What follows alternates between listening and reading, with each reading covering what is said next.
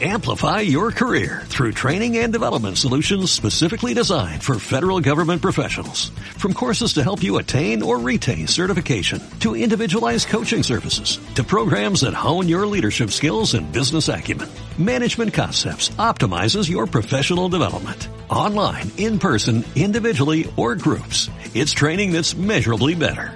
Learn more at managementconcepts.com. That's managementconcepts.com.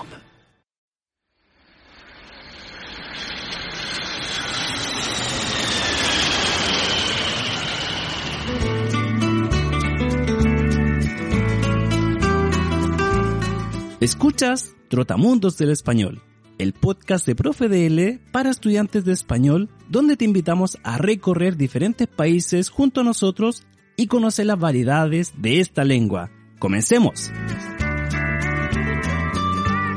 Hola a todos, ¿qué tal? Bienvenidos a un nuevo episodio de Trotamundos del Español de Profe DL. Me llamo Marco y soy el presentador de este programa. En este episodio te quiero invitar a conocer Mendoza, un lugar famoso por la producción de vinos en Argentina. Vamos a visitar una bodega para que así puedas conocer acerca del proceso de elaboración de vino y además conocer esta hermosa región. Antes de comenzar, me gustaría hacerte dos preguntas sobre las que te pido reflexionar antes de escuchar este episodio. ¿Cómo piensas que es esta región vitivinícola? A Mendoza le dicen la capital del Malbec. ¿Qué sabes sobre esta cepa de vino? ¿Están listos? Acompáñenme entonces en este nuevo viaje de Trotamundo del Español. ¡Vamos! Hoy me encuentro en Mendoza, una provincia ubicada al pie de la Concagua, la montaña más alta del continente americano en el centro oeste de Argentina.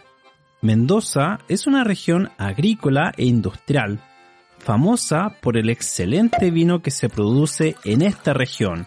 De hecho, se considera una de las 10 capitales mundiales de esta bebida alcohólica. Su tierra fértil, el agua de riego proveniente de la cordillera de los Andes y el clima templado y seco de esta zona son la mezcla perfecta para producir vinos de gran calidad. En toda la región hay más de mil bodegas de vino, de las cuales alrededor de 100 están habilitadas para actividades turísticas donde comúnmente se hacen recorridos por los viñedos y degustaciones de vino. Y para conocer más acerca de todo esto, me encuentro en una de las bodegas de vino más antiguas de la región, en la localidad de Maipú, donde me reúno con Marina Arnold, encargada de turismo y eventos en Bodega y Viñedos Argentia. ¿Qué tal Marina? Mucho gusto. Háblanos de ti y de tu relación con el mundo del vino. Mi nombre es Marina Arnold, yo tengo 35 años, soy de Mendoza Capital, del Gran Mendoza. Hace más o menos 20 años que estoy ligada a la vitivinicultura, desde los 17 años que me, me metí en este mundo del vino, en nuestra bodega. Estudié turismo y estudié un poco de, de sommelier para aprender de este mundo. Bueno, y eso, eso soy. Perfecto, dijiste el mundo de la viti... Vitivinicultura. La vitivinicultura. ¿Qué es la vitivinicultura? Todo, todo lo relacionado, la vitivinicultura exactamente es todo relacionado con el mundo del vino. Y cuéntanos, Marina, ¿cuál es la importancia de Mendoza en la producción de vinos de Argentina?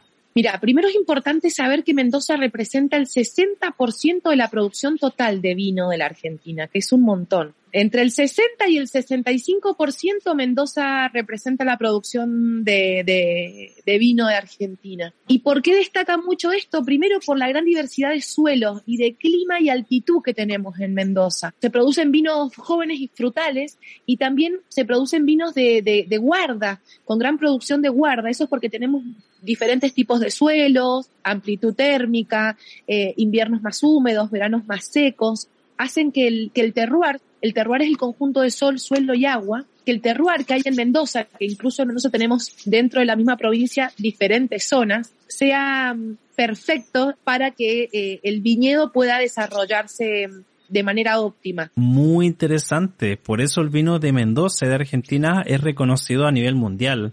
Y sobre eso, ¿cuáles son los principales mercados del vino argentino?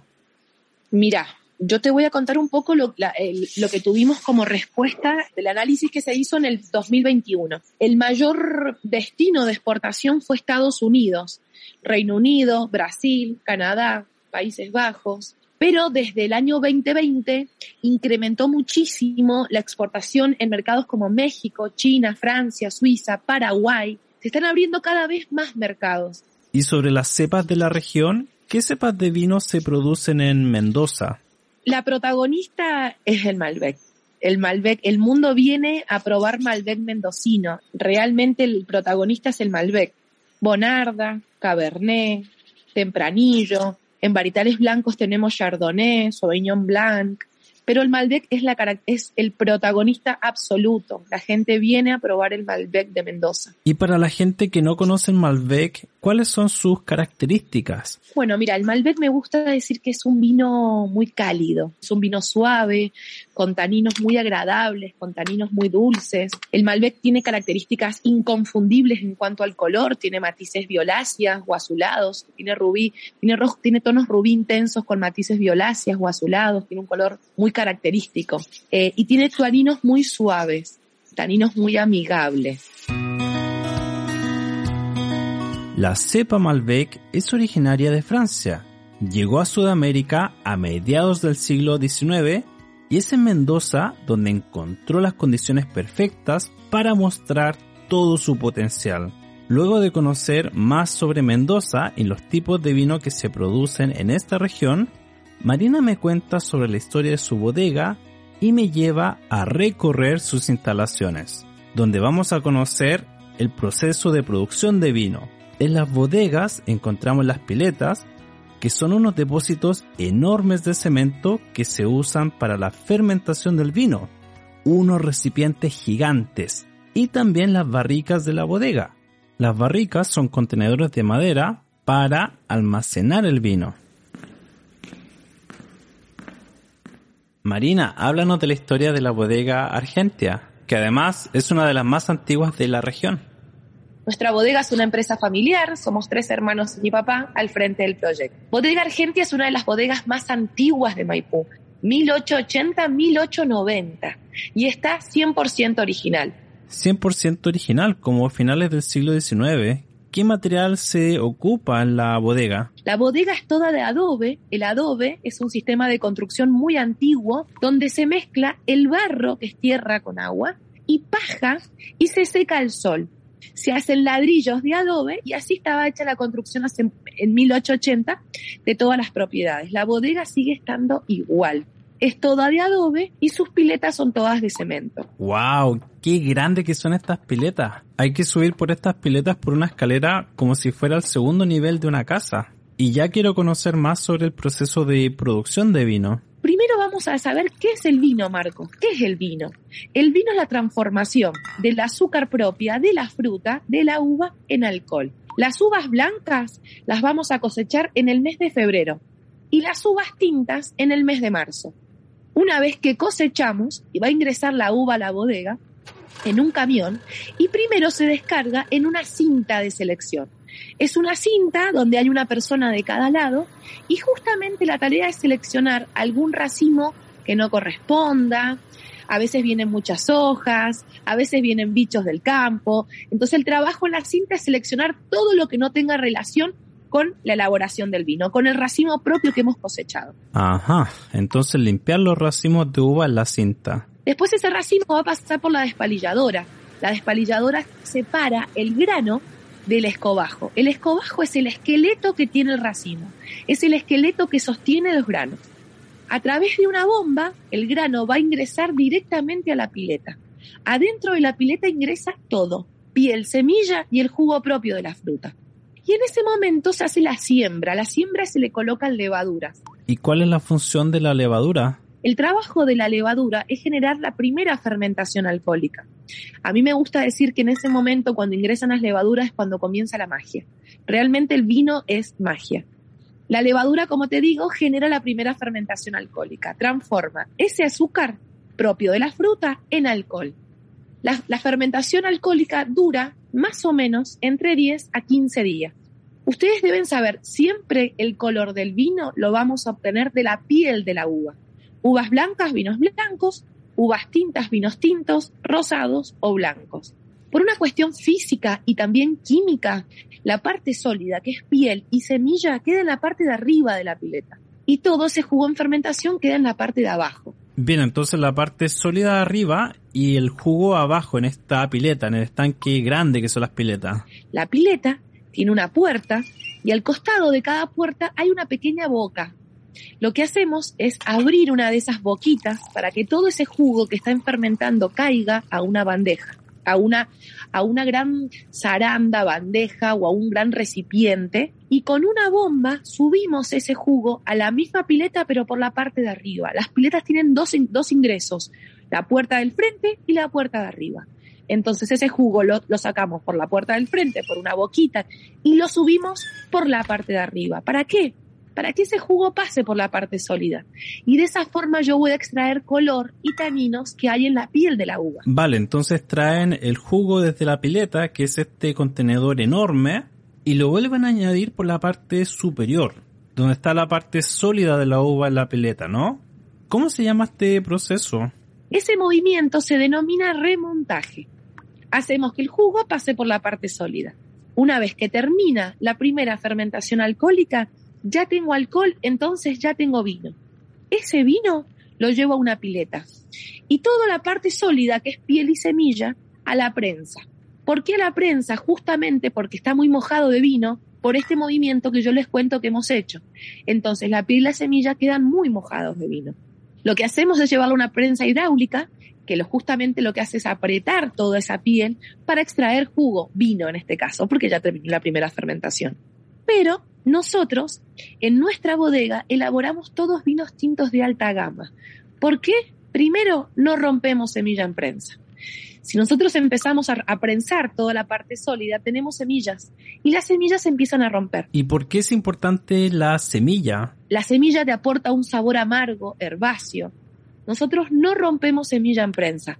Perdemos litros, pero nos aseguramos mucho la calidad del producto. ¿Y qué hacen después con esa parte sólida que queda? El orujo, que es la piel y la semilla, como no rompimos semilla en prensa, al no romper semilla queda muy mojado de vino. Entonces lo que nosotros hacemos es esparcirlo por todo el piso de la bodega. Todos nuestros visitantes cuando llegan y estacionan los autos, en el piso está todo el orujo. ¿Por qué hacemos eso? Para que el sol agote bien el alcohol que tiene ese orujo. Una vez que está bien seco, no hay mejor abono para la tierra que el orujo. Somos bodega sustentable. Nosotros lo que intentamos es devolverle un poquito a la naturaleza todo lo que nos da para poder hacer un vino. ¿Y qué hacen con el líquido que se obtiene luego de prensar el orujo?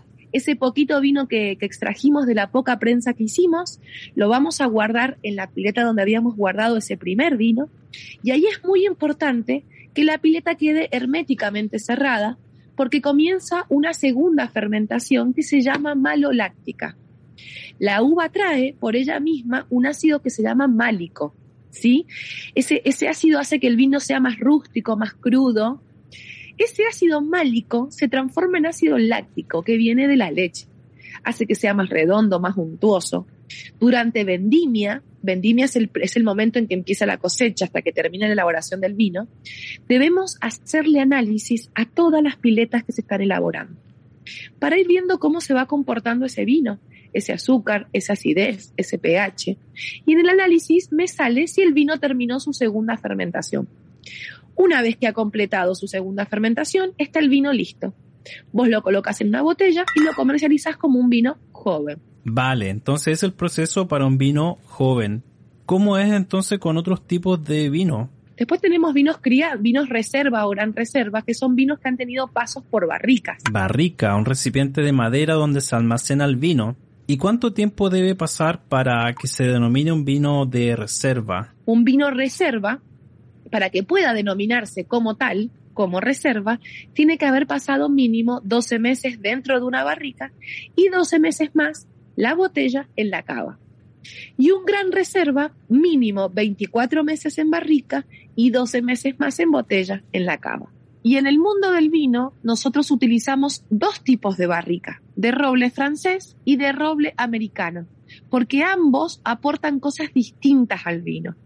La americana le aporta una esencia de vainilla, un cacao, un coco, y la francesa le aporta aromas ahumados, tabaco, café, y sabores.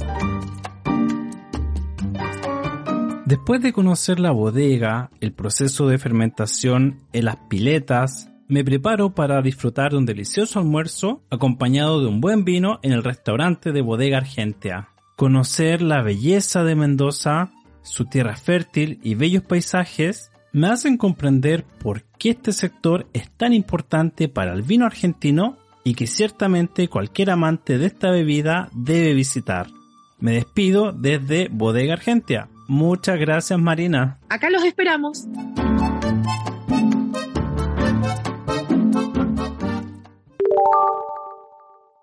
Y bueno, amigas y amigos, hemos llegado al final del episodio. ¿Qué te pareció? Esperamos que hayas aprendido mucho sobre Mendoza y la importancia de esta región argentina en la producción de vino. Te comento que en nuestra página puedes completar algunas actividades adicionales de comprensión de este episodio. También puedes adquirir el cuadernillo de actividades y así podrás estudiar los contenidos más a fondo. Adicionalmente, si adquieres el cuadernillo, estarás apoyando nuestro trabajo. Todo esto y mucho más en nuestro sitio web www.profedl.es. Si te gustó el episodio, no olvides dejar 5 estrellas en Apple Podcasts y Spotify y recomendar Trotamundo del Español a tus amigos. Hasta la próxima. Chao, chao. Amplify your career through training and development solutions specifically designed for federal government professionals. From courses to help you attain or retain certification, to individualized coaching services, to programs that hone your leadership skills and business acumen, Management Concepts optimizes your professional development. Online, in person, individually, or groups. It's training that's measurably better. Learn more at managementconcepts.com. That's managementconcepts.com.